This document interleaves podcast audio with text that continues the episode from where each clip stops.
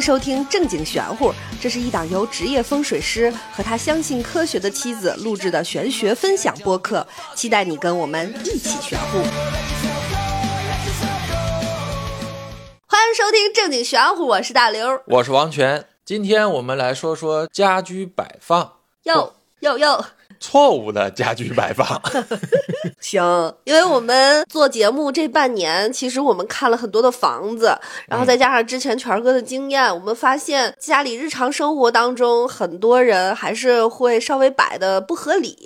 它对，也不是什么绝对的错误，就是这个不合理呢，在时间长了的情况下，一定会影响到你的这个生活呀、健康呀、没错精神呀，会给你带来一些小困扰了。对那我你们日常也不舒服。对，那我们今天就给大家说一说，有可能你自己都没有感受，但是呢，比如说你就是在家里别扭，但你没有去往这方面想，知道自己家里头不舒服，但是不知道到底是因为什么原因。对。这次我们就告告你。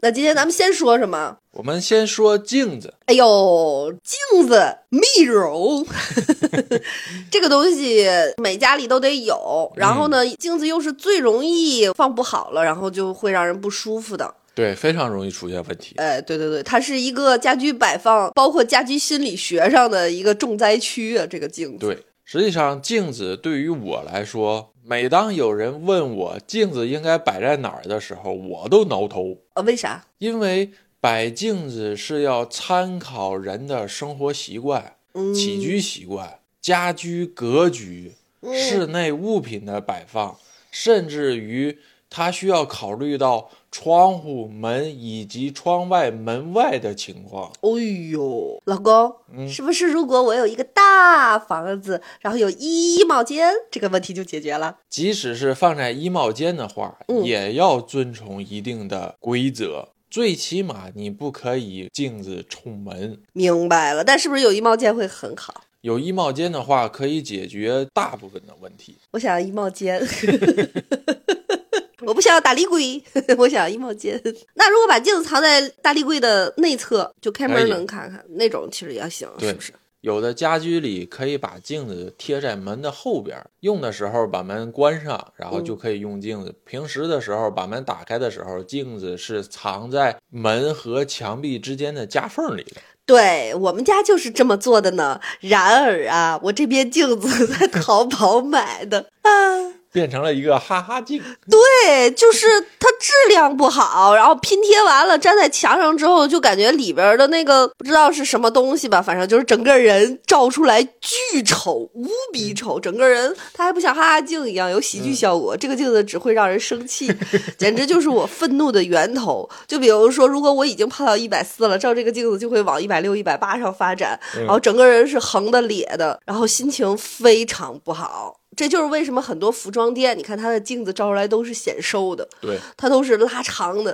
哎呦，就是怎么就比怎么平时照这么好看？哎比平时要好看。我现在家里这个镜子就是 亏了它在门后，我那面门就再也没有关起来过，没有再把镜子露出来过，就基本上就不用了。想象一下，如果那面镜子是一面好镜子的话，就还很方便。咱照那个镜子会拉横，嗯，有没有可能咱可以把它转九十度？大葱 呀。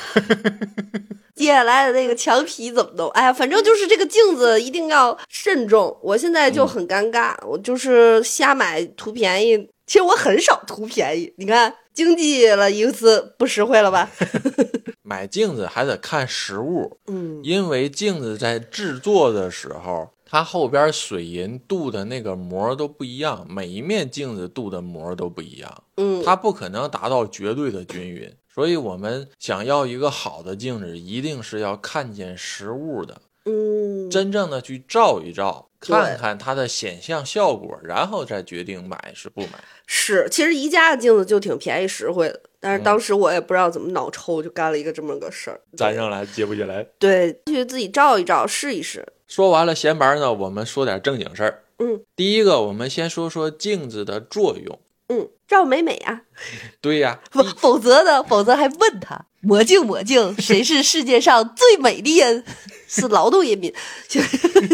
镜子作用的第一条就是试衣服嘛，嗯，就是照自己美美的穿衣服、试衣服，看形象，看形态、看仪表嘛。 还可以挤痘儿，照着镜子噗。这是镜子最基本的功能。嗯，镜子的第二个功能呢是扩大空间，纵深视野。哦，知道了。就有的家里或者是什么的，就摆个镜子，就显显得这屋老大了。对，比如说有的客厅里放一面大的镜子，或者是餐厅里放一面大的镜子，可以把空间的视野变成的非常大。嗯第三个就是风水上的用法了。镜子在风水上有几个功能，一个叫做反气，嗯，反正的反，气运的气，挡反弹。对，就是反弹。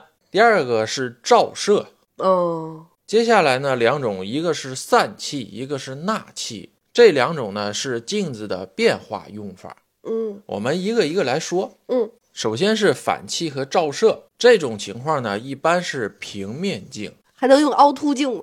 对呀，凸镜是用来散气的，凹镜是用来纳气的。哦，就那拿放大镜能烤死蚂蚁的那个是什么镜？凸镜、哦，凸透镜。哦，一般情况下呢，平面镜的反气功能是用来避煞驱邪的，比如说房子外头有行煞，嗯嗯天斩呐、壁刀啊、尖角啊、火神煞呀，或者是电梯之类的。嗯意思是这些个行煞的煞气侵向了我们的宅，嗯嗯我们的宅会受到影响。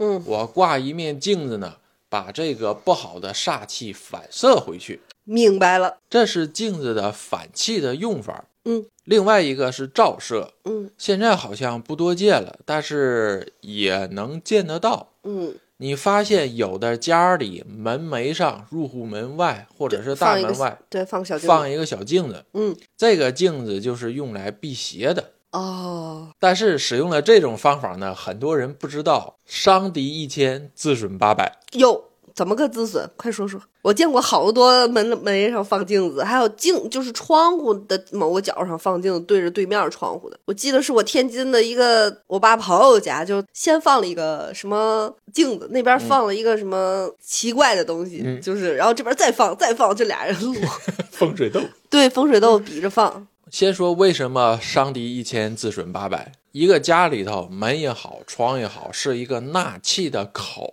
嗯，对吧家里头的宅气、宅运都是靠着气口把外气纳进来，在室内运转，嗯，以外气纳进来来养宅气，然后再以宅气来养人。嗯，这个刚才权哥说的这个，我觉得是家居风水的最底层逻辑，就对是说门和窗是纳气，就大家一定要知道自己日常生活当中，我们是生活在气里，对，对，有气这个东西。一个宅的门和窗就相当于人的口和鼻，嗯它是用来呼吸吐纳的，嗯，散浊气、纳清气，这是一个它的基本功能。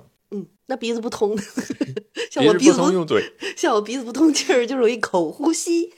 而镜子还有一个反射的作用。嗯你门上挂了镜子，门又要纳气，刚纳过来又被镜子反射回去，哎呦很难进入到室内。明白了。所以大概率门上挂了镜子的家里头，室内的气场是空的，哦，气运不够。明白了。用罗盘量的话，大概率它的指针是指在其线的位置，嗯，或者是指在空亡孤虚的位置。明白了。这个概率大概在七成左右。我的亲身经历也是，因为我们家小的时候，我爸爸很喜欢在大门上或者是房门上挂一个镜子。小的时候，我问他你为什么要挂一个镜子，他说是为了辟邪，告诉我这叫照妖镜。照妖镜照大门外。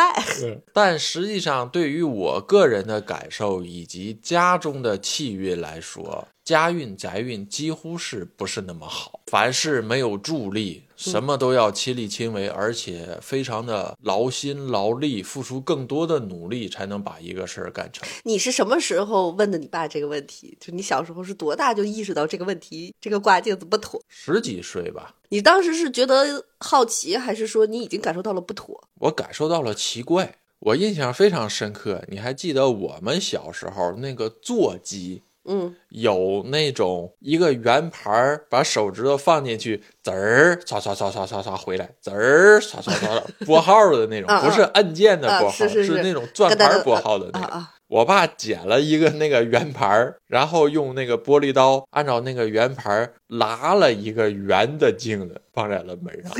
挺有想法儿，扣个碗也能完成这个事儿吧？ 还用再捡一个破电话吗？这种方法说出来是提醒大家，在没有特别必要的情况下，尽量不要把镜子挂在入户门上或者是房门上。而且大家不要就是听一点点。我最近会发现一个问题，就是说会有人，比如说耳闻传闻了一小个只言片语的一个知识点，对，然后就立马在自己身上使用。当然他还挺敢的，我觉得嗯这种行为跟自己给自己做医美、打什么针什么的那种是一样的。就是咱们就把风水这件事情上稍微尊重点儿，当成一个需要一个长年累月学习积累的一个职业，就跟医生、大夫一样，对吧？嗯对他不是说那么快的就能入门掌握，并且立马有效，没有那么快。如果一个东西它倍儿有效，立马有效，那都是好日子了。稍微的琢磨一下是吧？它是一个有各方面牵关联，然后有专业度的事儿，别自己瞎弄。对你这个比喻非常好。你也不可能说哦，我就是知道一点儿点儿医学知识，你嗯就开始嘎嘎给人看病，这是不可能的，对吧没？错你有病还是要去请专业的人去做检查，检查完了之后，然后才能、这个、确诊确诊，然后大夫才能再给你告诉你怎么弄。这个风水是一样的，就是没错需要有一个有知识体系的人来帮你看看完了之后下判断是不是可以这么解决。我给予大家的建议和方式方法，嗯都是我自己亲身试过了，算出了概率以及成功的几率，我才会告诉大家怎么做怎么做。嗯，我说出去的方法，我心里是有底的。嗯我知道它会到什么程度，需要解决的房子或者是需要解决的情况是一个什么程度，他们俩之间是可以达到一个相对于体量相衡的状态。嗯这个时候才是用一个方法，而不是随便听说或者是查到一个名词，嗯或者是查到一个方法，嗯，马上就回来使用。对，虽然有可能效果是这个效果，但是并没有考虑到体量的问题。嗯以前我们经常说，看问题不要只看一个名词，而是要看它的体量。嗯风水最终是以气来衡量量的，你不能去用一个小的东西去治一个大病，也不能用一个大的东西去治一个小病。就像我们生病吃药一样，你总不能瞎吃药吧？ 对，说我睡不着，吃一百片安眠药。那就起不来了。就是一个意思，是吧？对，说完了平面镜，我们来说一下凸镜和凹镜。嗯，凸镜是用来治更严重的煞气的，哦，意思是平面镜已经无法完全反射外来的煞气，嗯，得往外拱 一下。需要用凸镜来外散，来减弱它的煞气。嗯，你就可以理解成大事化小的那个化小，而不是小事化了的那个化了。哇，这个比喻厉害通常情况下，用凸镜是用来治反攻煞的。哦！你往我这儿拱，我也往你那儿拱。这个时候，在这两个拱中间的人 就被夹死了。通常情况下，用凸镜是因为平面镜的气力气运不够，它无法达到反气的效果。更有的严重的挂平面镜反气，平面镜是支持不住，它是碎掉的。哟，这种情况下才是用凸镜，嗯，而不是随便的用凸镜。不能瞎弄。对，像现在市面上卖的那个八卦镜，大部分都是凸镜和平镜。嗯其实对于八卦镜，我个人是不太喜欢用的。嗯，可以这么说，十几年了，我告诉人挂镜子的案例不超过十个。哦，也挺多的，我以为不超过三个，十个也挺多的。接下来是凹镜，哦，凹镜的作用是纳气，嗯，是一对，它是一个吸的作用，它是用来把远财进取的。嗯，远处有很急的气，但是我们离得太远，这个气无法滋养住我们，嗯，所以用一个凹镜把远的集气嗯纳过来，化为己用。嗯，我问问题，那我能在我的办公桌上摆一个凹镜，然后嗯对着那个财务的那个或者公司的保险柜 纳这个气，没必要，会升职加薪吗？那个太近了，没必要。哦你把凹镜的作用理解成望远镜，哦，你在你工位上不能拿望远镜去看保险柜吧？哦看不清啊，它一定是要有一个远距离凹镜才是有用的。那我能往那个，比如说我现在住在一个一般的一个小区，我嗯，拿一个凹镜去凹那个泛 海、泛海世家、泛海国际、棕榈泉的那片气纳到我这儿来，可以吗？可以，这可以。这可以，但前提是你要纳的那个气一定是一个集气，而且气的浓度和体量也是要够的，因为在纳过来的过程中会不断的散掉和打折，哦，最终你能纳过来多少，取决于它的体量和浓度。 那像这种一般小区纳高档小区的这种操作可以吗？北京有很多小区，它建楼的时候就建成了一个凹形，啊，对对对，太多了啊。它的目的一个是为了聚气爆气，另外一个目的也是为了去纳小区外的集气。哦，你像北京二环上的那个保利，就是一个大往里凹的，是吧？对，还有想用这种方法但是没做好的，哦，就是北边的那个金元宝商场，是吧？嗯，对呀、镜子的第四个功能是灵异，对，嗯我小时候就听过什么半夜十二点对着镜子削苹果，只要你嗯这个苹果整个都削完，并且不断，然后呢就能招来鬼。嗯，因为我不会削苹果，所以我一 直一直没有做实验。然后还有那种什么把牛眼泪滴眼自己眼里就能看见鬼，嗯还有那个什么半夜十二点的时候拿起来电话也不打几几几几几，反正嗯那时候有一串流传的号码，嗯然后就能直接什么打给死人，通给阴间什么，嗯类似于这种。哇，这小时候就这可谣言都是谣言。对，就这些荒诞的谣言可多了去了。谁知道卡在削苹果这件事儿上？削苹果这个事儿我还真试过， 哦，你会削苹果？而且不是说苹果皮不能断吗？对，我为了不断，把那苹果皮打得非常厚，结果什么也没有。什么也没有吧？一点儿感觉都没有，只是苹果吃的有点多。削好几个是吧？虽然我都削仨了，怎么还不来？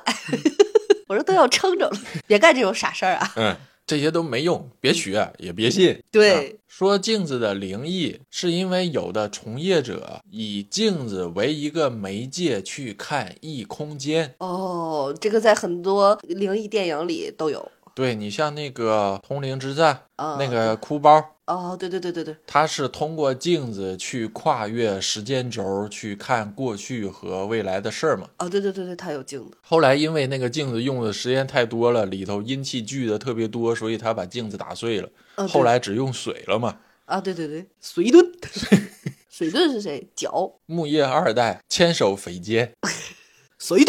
还有在不在？哦，在不在？哦，对对对对 对，嗯说到镜子的灵异，讲个故事吧。害怕吗？我对这方面我也不知道你听着害怕不害怕。哎呀，真是不管别人死活儿。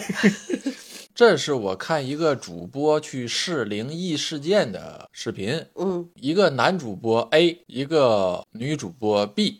嗯，他们俩听了一个传说，说晚上三点对着镜子说你是谁，英文叫，Who are you？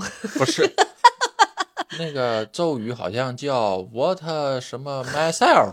就你这 what 什么 myself 啊，那鬼得乐跑了。然后他们俩就试嘛，一开始是 A 去试的，没什么用，因为 A 一直都进入不了状态。然后是 B 去试的，这个 B 对着镜子一直说你是谁，说的是英文，说的是中文，你是谁？嗯然后后边跟一句英文，What 什么玩意儿，myself，没记住。嗯，行， 说了大概挺长时间，这个女主播明显的眼神开始涣散，就是这个精神已经进入空灵状态。这个时候，这个男主播开始轻轻的去喊这个女主播，这个女主播听不见了，这个喊的逼，当然是喊的她的名字。这个故事讲的太搞笑，嗯这不得吓一跳啊！然后这个 A 看 B 没有反应，他就逐渐的增大声音。天猫精灵，天猫当这个 A 喊 B 有一声，嗯，B 反应过来了，突然反应过来了，回头去答应那个 A。他在一转头的时候啊，镜子里的那个自己的影子是有延迟的，大概延迟了一到二秒，镜子里的人才转过头。整个的这个情况是用视频记录下来的。按照我们的常识，镜子里的影像应该跟我们是绝对同步的。视频里头非常明显的是有延迟的，那有人打假这个视频吗？目前没看到，你说他的视频会不会是做出来的？有可能，但不排除这种状况。嗯，如果大家有机会看见这个视频的话，自己估计也会有判断，这个情况是出现了延迟的。然后呢，然后呢，就结束了。就完了，对，就这么一下。嗯，这个视频的文字描述是我们在做灵异事件的验证，结果真的遇到了灵异事件。但这个我不信，虽然我没看过这个视频，嗯我来跟大家说一下。啊首先，第一个，当你不停的说一个名字或者一句话，嗯说到一定变数的时候，这个人大脑就是放空的，对，就跟你现在比如说想一个字想，嗯你就在那想想想想，你就越说你就觉得这个想也不像想了，你也不认识这个想字了。对，就跟我最近写李成大将军的名字李成似 的，就写到最后，我也是会进入那种两眼发呆，然后大脑放空，对，不认识李成这俩字儿了，是的，就是整个人会出现一种非常奇怪的感觉嘛。就对当你不停的说一句话，不停的说一句话，所以不对着镜子念那个咒语啊什么的。他也会进入放空状态。对，说你现在就喊藿香正气，你 你你连说一百遍，你看看你也是俩眼放呆，这个藿香正气就变样儿了。那个视频的重点不是为了让人放空，而是去验证镜子里的人是不是真正的自己。如果大家感兴趣的话，可以自己搜一搜镜子的灵异，嗯，据我的搜索之后发现，镜子出现灵异有两种状况，嗯，一种是镜子照了人，镜子里的人自己在动，或者是自己有一些个行为跟照的人不一样嗯，这是一种状况。另外一种状况是人经过镜子，但是镜子没有反射出影像。坏镜、假镜子， 但是其他人经过的时候就会有影像。第二种灵异事件就是人经过镜子没有影像，这种可以通过视频来制作。嗯，对呀、我觉得都可以。嗯，有卡梅隆的， 啥不可以？视频什么都能做出来呀、第一种的那种状况，镜子里的人在动，嗯，外边的人不动。如果经过高精的处理的话，也是可以达到的。不用高精，这都是很简单，嗯那一些都可以，很多人都会做这种视频。而且镜子的一些电影，嗯我对镜子恐怖的第一个电影是我上小学，嗯我那会儿也不知道怎么失心疯了，就是在一个暑假里，我看了得有好几十部鬼片儿。嗯就越看越上瘾。其中第一部就算启蒙吧，那个时候非常著名的鬼片儿《鬼娃娃花子》没看过。那是我小时候，我就上小学看的《鬼娃娃花子》。然后它里面对于镜子的恐怖，就是那个女孩在厕所洗手，好像是，然后抬头照镜子，然后从她的肩后就出来一个呃鬼脸儿，那个当时还挺吓人的。这种情况是鬼片当中镜子的常规用法呀。啊，对对对，就是那样。当然，这很这是非常经典的鬼片儿《鬼嗯娃娃花子》大家也可以提供线索啊。有有喜好这种呃恐怖电影的，可以评论区留言帮我们打出来啊。喜欢看了看啊，不喜欢看了 就算。咱们还是看一点儿《阳光快乐的小狗》什么的。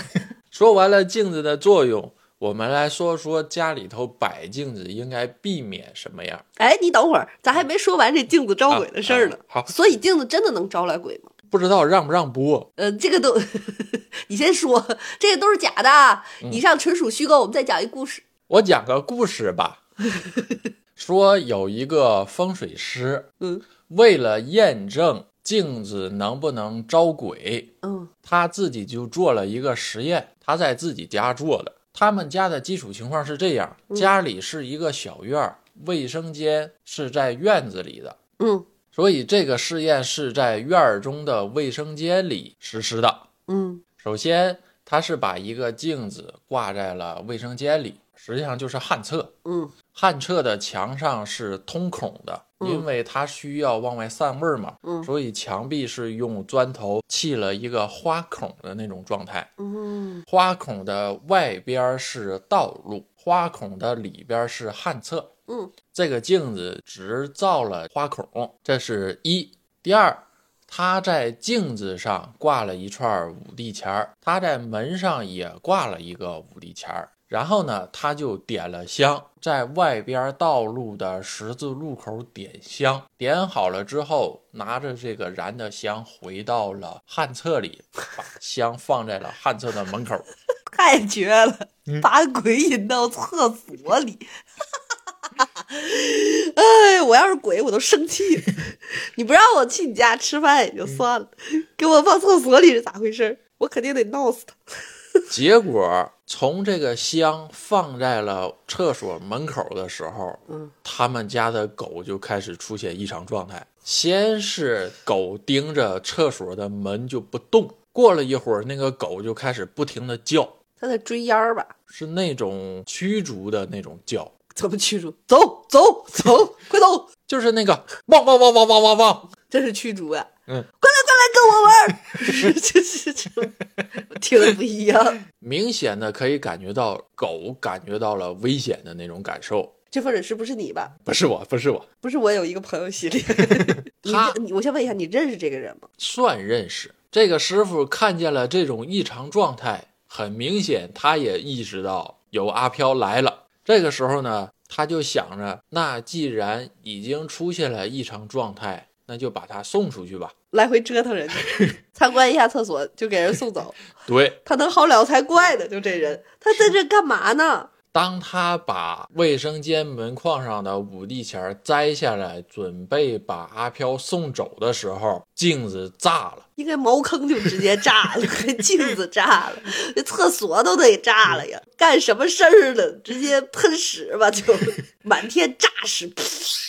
这个时候，他意识到完蛋了，送不出去了。不是他不就想招来吗？这人他只是想招一下试试，看这个方式能不能招来。 就这人就是没有金刚钻，硬揽瓷器活儿，又菜又爱 玩儿，是不是？又想弄，嗯，不好好弄，嗯给人弄厕所，溜一圈儿就走。这鬼生气的点就是，我你就让我来看看这儿， 结果就给镜子砸了。炸你茅坑应该。最后去了好多人给他帮忙，才把这几个飘送出去。还不是一个，啊，你请了一堆人来看厕所，哎呦喂，真是还旱厕还留花眼儿，要我我就真的炸的满院儿都是屎， 气死了。 你说这飘是不是生气？搁我我也生气呀，对呀、哦，你把我弄来，我还上厕所转一圈儿。我还带了一堆亲朋好 友，我的 homie，嗯，本来以为来吃贡品的，对，结果让我来吃屎。 炸你镜子都算我好脾气。结果呢？结果好多人一起帮忙，又祭祀，又摆贡品，又弄这又弄那，给送出去的，费了好大劲呢。 这是个搞笑故事啊，对，别让我们删了。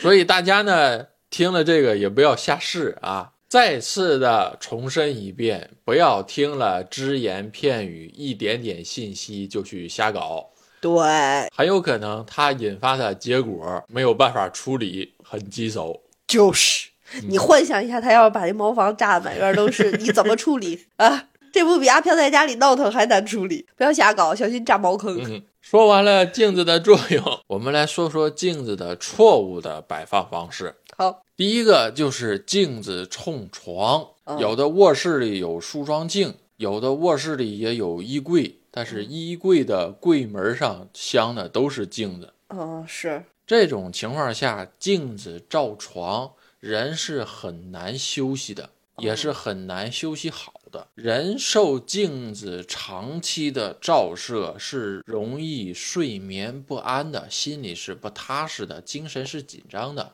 嗯同时也容易把自己惊吓到，比如说晚上起来起夜，看见一个影儿跟着一块对儿坐起来了。你要光一致还好，要不一致，或者是家里的摆放在晚上光线不充足的时候，这个影像照的影儿容易变形，很容易吓到自己。嗯，但我在有镜子的屋里睡过。我有一年做英语节出差，然后主办方给订了一个当地最便宜的酒店，嗯结果一进去发现这酒店不对呀，这是一情色酒 店，一房顶子镜子，哇，屋里都是红色儿的，哎呦我的妈呀！这这一晚上睡的这个闹心的，哎，就是觉得搞笑吧。你要是说有这个特殊的使用，你可以去找这样的酒店，对吧？但是不要在自己家里瞎搞了。嗯对，不要长期的居住在这种环境里。这种呢，一天两天感觉不到，时间长了的话，你的精神会一点儿一点的被衰弱下去。嗯，有的家里头放的那种老式的梳妆镜，镜子非常大，这种呢，最好是把镜子的照射面儿移到墙壁上，让它照不到人，也照不到门，这是最好的。如果不行的话，可以拿个东西把它盖上。那更难受哎呀！我不，我不同嗯意。我觉得家里如果有一个东西蒙块布，反倒心里一直在膈应着这个事儿。我不同意蒙。如果不想蒙的话，那就直接把它撤掉。蒙是因为古代的时候，人的习惯是把镜子用一个手帕或者是用一个布把它盖上的，意思也是平时不用的时候不照人。哦，好像《甄嬛》里边都是，《甄嬛》里边还有过这个镜头，《是的。火烧碎玉轩》那集，那镜子就是盖着的。第二个是镜子不要冲门，这个门包括入户门，也包括卧室门、厨房门、卫生间门等等等，只要是门都要注意。那我天津我妈那儿梳妆台的那个镜子就是正冲末世门啊。所以我刚才说的重点是注意，嗯，它是分情况的。首先，镜子冲门要看镜子是多大；哦，第二，要看镜子冲门冲的距离，嗯，镜子越大，距离越近，影响越严重；嗯镜子越小，距离越远，影响越小。哦，它最直接的影响是人进门有一面镜子直冲着自己，相当于两个人对面走。哦如果距离特别近，镜子也特别大，你看见镜子就相当于你自己在跟自己走近，心理上是会发生抵触心态的，明白，感受上也是不好的。如果镜子距离的远，嗯，像咱妈家的那种人进卧室是没有这种对面行走的感受的。哦，对，因为那个梳妆台矮，对，那个镜子矮，就是你要不走近，不弯着腰，你都看不见脸，就等于你进去时只看到肚子这一块。是的，，哎而且距离也远，呃，是，所以刚才强调的是注意。嗯，它涉及到实际情况。常见的有一面大镜子直接冲着入户门，嗯，还有的是在卧室里衣柜的侧面上挂了一个镜子，而这个镜子是直冲着卧室门的。嗯，这种情况下，在进卧室的时候是非常难受的。镜子冲门给人的影响就是不纳气、外反，让卧室没有办法纳气。卧室里气运不够，人住进去休息也是不好的，嗯，没有办法达到一个气场稳定养人的状态。明白了，这个镜子冲门有一个变煞为用的用法，是啥？首先解释一下什么叫变煞为用。嗯，煞指的是不好，嗯，变指的是变化，嗯，为用指的是把这个转化完之后为我所用，就是反向利用这个不好的功能。嗯，比如说有一些个单位，嗯，它在正门的大厅正对面放了一面巨大的镜子。啊，有这种当屏风了，一个是用来当屏风，镜子后边是楼梯，嗯，另一个是用来提示进来的人的仪表着装，你要穿戴整齐。嗯，但风水上的用法是用它镜子的反气，镜子冲大门往外反气，意思是你们都别来，哎。来办事的人你们都别来。哦，我太聪明了，我一下子就知道你这个地儿是哪儿了，但不能说。自己去理解，这是风水上一个变煞为用的用法。第三个是镜子不要冲人，嗯，哎，这这镜子不就是给人照的吗？镜子不冲人是分项目的，这个人下边的项目是沙发，人常坐的位置，哦，人休息的位置。嗯，重点是镜子不要照精神放松在休息的人。明白了，要不然你永远休息不了，你老想看镜子里的自己漂不漂亮。镜子去长期照射常有人待的地儿，这个地儿坐的人是没有办法精神放松的， 嗯，他会感觉到不自在、精神紧张，会突然的精神收紧，嗯也有这种现象。坐在这儿的人时不时的是会去看一下这个镜子，是每看一次，或者是心里起心动念想看的时候，都是自己精神紧张的时候。明白，所以，这个镜子不能冲人的重点是不能照射精神放松状态的人。要不然那个什么舞蹈呀、练功房里老有镜，你得时刻看自己的体态，是吧？对呀，时刻吊着神儿，然后看自己动作标不标准，对是呀吧？？这种情况呢，一般是出现在客厅里，人在客厅里玩儿啊什么的，嗯然后正好对面有一个镜子冲着沙发或者是冲着你休息的地儿，会非常的难受。嗯如果大家想试一试的话，这个可以自己在家试一下。嗯，这个影响非常小，也没有什么后果，所以这个如果想试的话，可以试。嗯其他的不要瞎试啊。嗯，哎，那护心镜呢？护心镜不是镜子，护心镜是什么？ 护心镜是一块铁饼，是铠甲上的一块铁饼。哦，它不是镜子对，因为它光亮，所以被称作叫护心镜。哦，因为我记得方世玉他妈给了他一个护心镜，还替他挡了一脚嘛。护心镜是安在内甲上，在心脏的位置的，哦，是古代打仗的时候防止射致箭命伤。哦，因为这个镜面儿非常的光滑，能照人，所以被称作为护心镜。实际上是铁饼。实际上是一块铁板或者铁饼。第四个是镜子不要放在隐藏但且能吓人的位置， 这个我亲身试过。你试过对，搁哪儿了？阳台什么时候？在老家的那个房子的阳台，哦，那个情况是这样：阳台有一个凹入，在嗯客厅看不见这个凹入。嗯我把一个大镜子放在这个凹入上，嗯摆放的时候根本感觉不到，平时的时候也不当害，感觉这个位置挺好。嗯，但是，一旦你去阳台的时候，就吓一跳。就吓一跳，那你会真跳吗？ 不会真跳，但是心里头，哎呦一下，每次去都会有自己吓唬自己，呃摆了多久？一周吧，大概。其实也是做实验，这个概率几乎九成五。都会被吓着。对，所以这个实验完了，总结出的数据之后，这个镜子就扔了， 实在没地儿放。还有一个要说的是，镜子冲马桶，拉屎照镜子，很多的卫生间装修，马桶的对面是洗漱台，嗯洗漱台上面会挂一个镜柜儿，嗯，一旦这个镜柜儿的高度跟马桶齐平，就会出现拉屎照镜子的情况。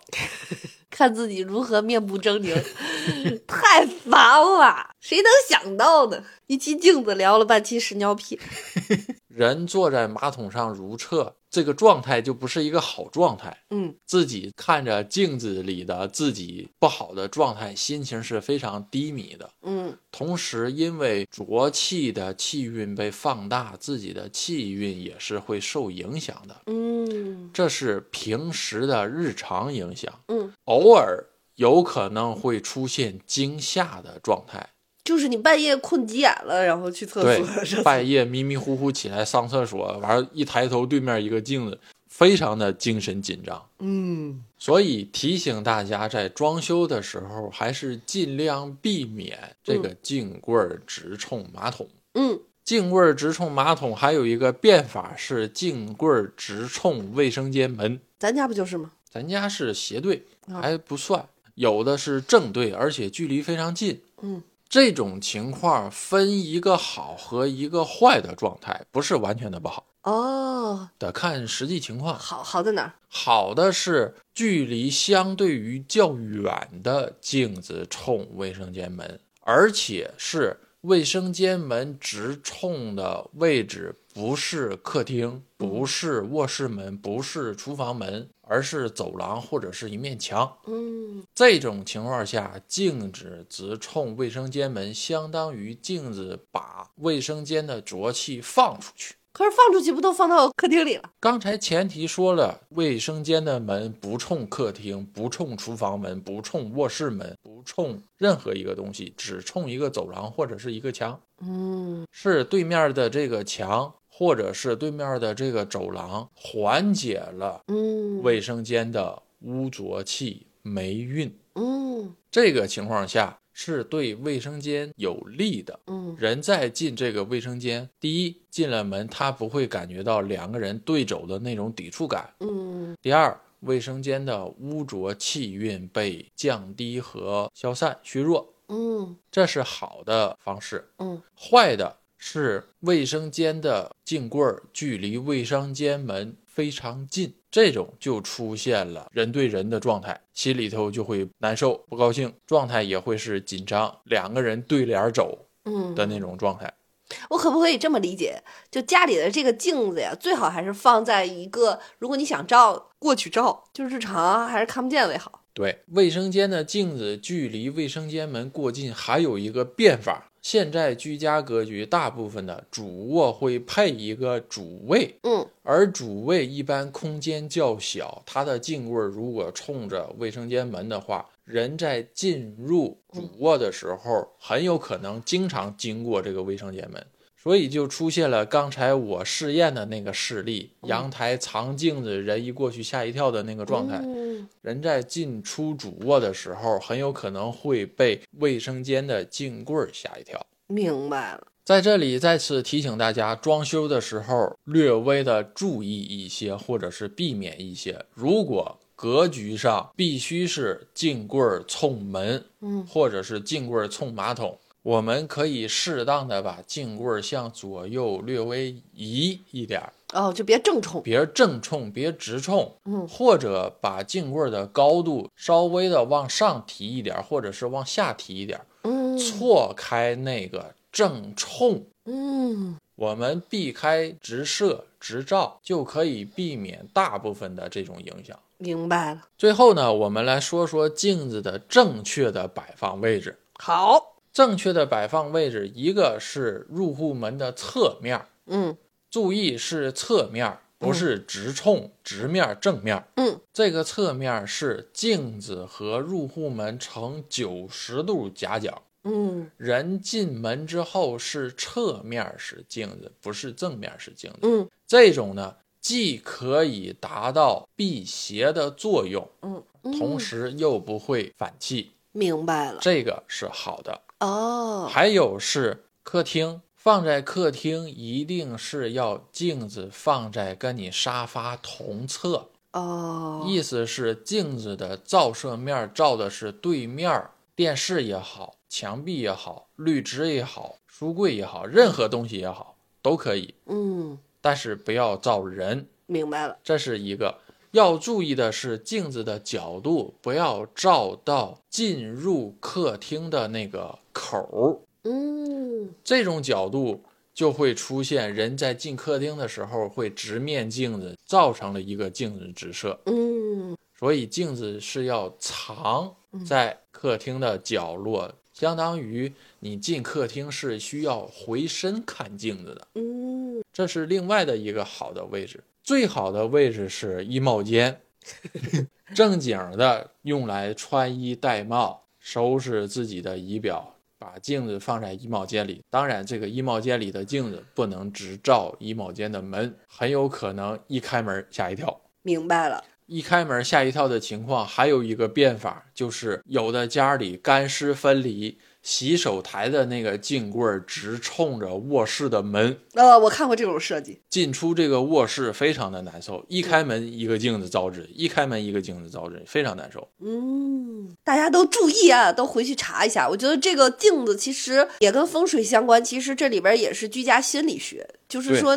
它对你的心理是经常会产生，你在家里是时不时的精神紧张一下，你自己可能没有意识到就是有什么问题，但是你时不时老紧张一下，老紧张一下，其实是对你的情绪和你的心理状态是有影响的。对包括会影响到你的睡眠呀，对然后就那种经常的那种不安、小对惶恐，它日积月累下来，其实就会让你是会对精神造成影响的。对，有可能你以前根本不知道是为什么，现在你如果发现自己家里有这个问题，那你先把这个解决处理了，对吧？嗯时间差不多了，嗯我们今天先讲镜子，对，后续的还有卧室各个门、客厅怎么摆，绿植以对及家床里呀的各个摆件儿，床呀、沙发这种大件儿对到底怎么回事儿？我们一点儿一点儿说。哎，给大家的这个房子里都讲明白了。每一个空间，每一个物品，我们都细讲。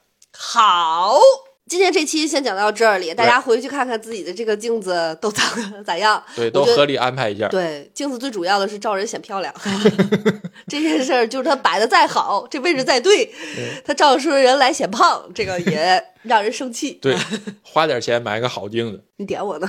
再换房，你给我换个带衣帽间的，你看我镜子摆的合理不合理？ 我要衣帽间，老公。 好的，那今天这期先到这儿，谢谢大家，拜拜。拜拜。